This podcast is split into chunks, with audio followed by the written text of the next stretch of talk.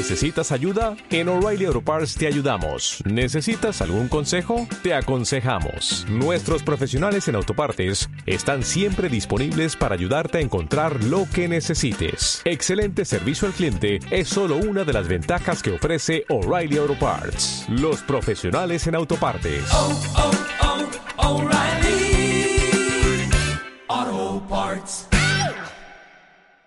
Te doy la bienvenida a Economía como si nada, el podcast de economía para la gente que no es economista.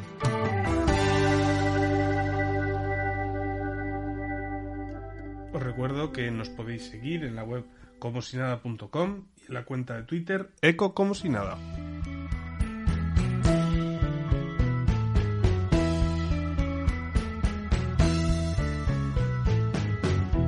Muchas gracias por escuchar un nuevo podcast de Economía como si nada. En el día de hoy vamos a tratar de explicar el concepto de bono basura. Para ello, y antes de entrar en materia, tenemos que recordar lo que era un bono. Los bonos son productos financieros que emiten las empresas o los países para financiarse. El emisor del bono solicita una cantidad prestada a cambio de unos intereses, que suelen ser anuales y que técnicamente los llamamos cupón o cupones.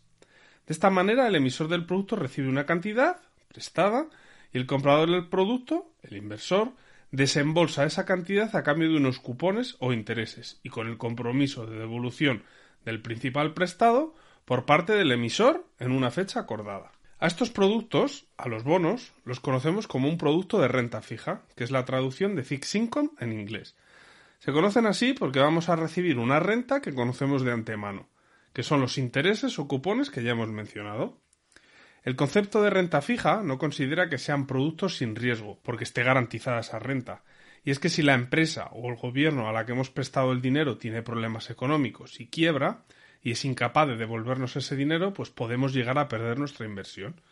Por poner un ejemplo, Grecia en 2012 reestructuró su deuda, logrando un acuerdo con los bonistas con una quita de unos 100.000 millones de euros.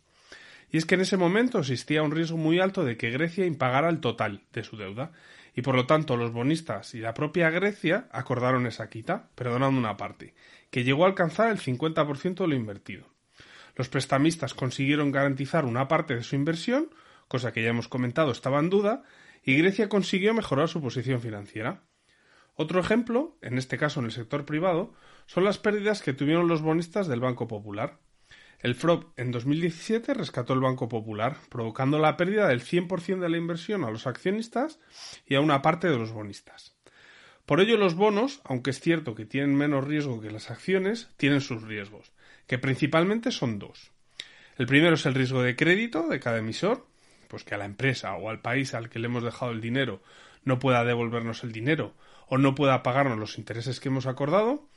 Y luego está el riesgo de los tipos de interés, y es que los bonos se pueden intercambiar en el mercado, en la bolsa, al igual que las acciones. Por ello, el precio del bono puede variar durante el tiempo que tengamos comprometida nuestra inversión, dependiendo de cómo vayan variando las curvas de tipos de interés. Ya hemos mencionado varias veces durante este audio que existen dos tipos de emisores de bonos.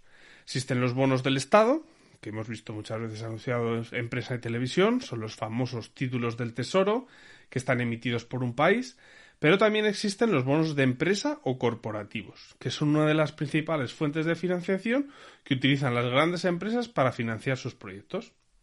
Después de esta introducción, ya nos vamos acercando al concepto de bono basura del que quería hablaros hoy. A diferencia de las acciones, los bonos pueden tener una calificación de crédito que otorgan las agencias de calificación. Las más conocidas agencias que califican la deuda de las compañías son Moody's, Fitch y Standard Poor's. Como ya hemos mencionado, los bonos tienen un riesgo de crédito, que es el riesgo de impago. Este riesgo de crédito lo debe analizar el comprador, ya sea una persona física que invierte de manera personal o un gestor de fondos de inversión o de planes de pensiones que tenga que invertir el dinero de sus partícipes. Las agencias de calificación se dedican, entre otras cosas, precisamente a eso, a calificar ese riesgo analizando a las empresas que emiten esos bonos. Dependiendo de los riesgos que tenga cada empresa emisora, las agencias otorgan una nota que permite a los inversores, ya sean profesionales o no, hacerse una idea del riesgo que están asumiendo y que permite también normalizar la información que recibe el mercado de cada emisor. Las agencias son independientes de las empresas a las que califican, y aunque es ingenuo pensar que no reciben presiones, la calificación que se emite es independiente a la empresa a la que se califica. Los emisores de bonos tienen incentivos a recibir esa calificación, y es que tener esa calificación puede provocar que tus costes financieros sean menores. Pero ¿por qué puede ahorrarte dinero esta calificación? Pues porque el gestor o el comprador está dispuesto a pagar algo más por un bono calificado que por uno que no, y por lo tanto el interés que acaba pagando una empresa cuya deuda esté calificada frente a una que no, con un balance más o menos similar, va a ser menor.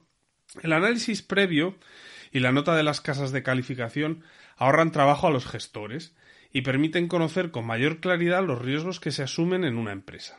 Además, Muchos de los productos financieros que tenemos comprados en nuestra cartera financiera, que pueden tener bonos en su haber, tienen como normas de inversión que los bonos que compran tengan calificación y que ésta además tenga un determinado nivel. Llegados a este punto, ya se puede intuir que los bonos basura, o bonos high yield en inglés, o bonos de alto rendimiento, son títulos de renta fija con una calificación de crédito baja por parte de las agencias. Estas agencias han analizado los riesgos de estas empresas y consideran que el riesgo es alto en cuanto al impago y por ello sacan menos nota que otra empresa o que otro país con un riesgo menor. Es razonable pensar que cuanto más riesgo tienen estos bonos, más intereses van a tener que pagar a las personas que les presten su dinero. Y es que no es lo mismo prestar cuando tienes dudas de que te puedan devolver el dinero o cuando no tienes esas dudas. Las agencias de calificación emiten la nota con letras, siendo AAA la mejor nota posible y C la peor. Todos los bonos cuya nota resulte por debajo de triple B menos son considerados bonos basura o bonos high yield. Y los bonos con esa nota, triple B menos o superior, son los bonos que llamamos grado de inversión. Pero entonces, ¿quiere decir que las empresas con bonos high yield a las que hemos prestado este dinero no me van a devolver lo que les presté? No. Solo quiere decir que tienen más riesgo. Puede ser que la empresa esté pasando algún problema de negocio y eso haga que genere menos beneficio. Puede ser que esa empresa esté en una época de expansión muy fuerte y que esté muy endeudada. Y obviamente cuanto más endeudada esté una empresa, más probable será de que ésta pueda dejar de pagar sus deudas. A medida que la nota va bajando desde ese triple B menos hacia la C simple, mayor riesgo tendrán. Por ello, este tipo de bonos no son aptos para cualquier inversor, y se recomienda que sea un inversor especializado el que los compre. Por ejemplo, incluso entre países hay mucha diferencia en esa calificación. Alemania es AAA, que es la mejor calificación que existe, España es A, Portugal es triple B y, por ejemplo, Grecia, de la que ya hemos hablado, es doble B, que sería bono basura. Por ello, los intereses que paga un país u el otro son muy diferentes. Para terminar el podcast de hoy, hay que añadir que la nota que obtenga una empresa en cuanto a su calificación de crédito no es estática, las empresas o los países están sujetas a que las casas de análisis y de calificación puedan modificar su nota. Si las empresas o los países no hacen bien sus deberes, no cumplen sus objetivos de crecimiento, aumentan muy fuerte sus niveles de deuda, pueden sufrir caídas en su calificación, que repercutirá en los costes financieros que tengan que asumir. Por ejemplo, bajar la nota de triple B a B, convirtiendo la deuda de estas empresas en bono high yield. Solo por curiosidad del oyente, estos bonos se llaman Falling Angels o ángeles caídos. Por resumir de lo que hemos hablado hoy, las empresas utilizan los bonos para financiarse, recibiendo dinero prestado de los inversores a cambio de unos intereses que dependen de la calidad de las empresas emisoras.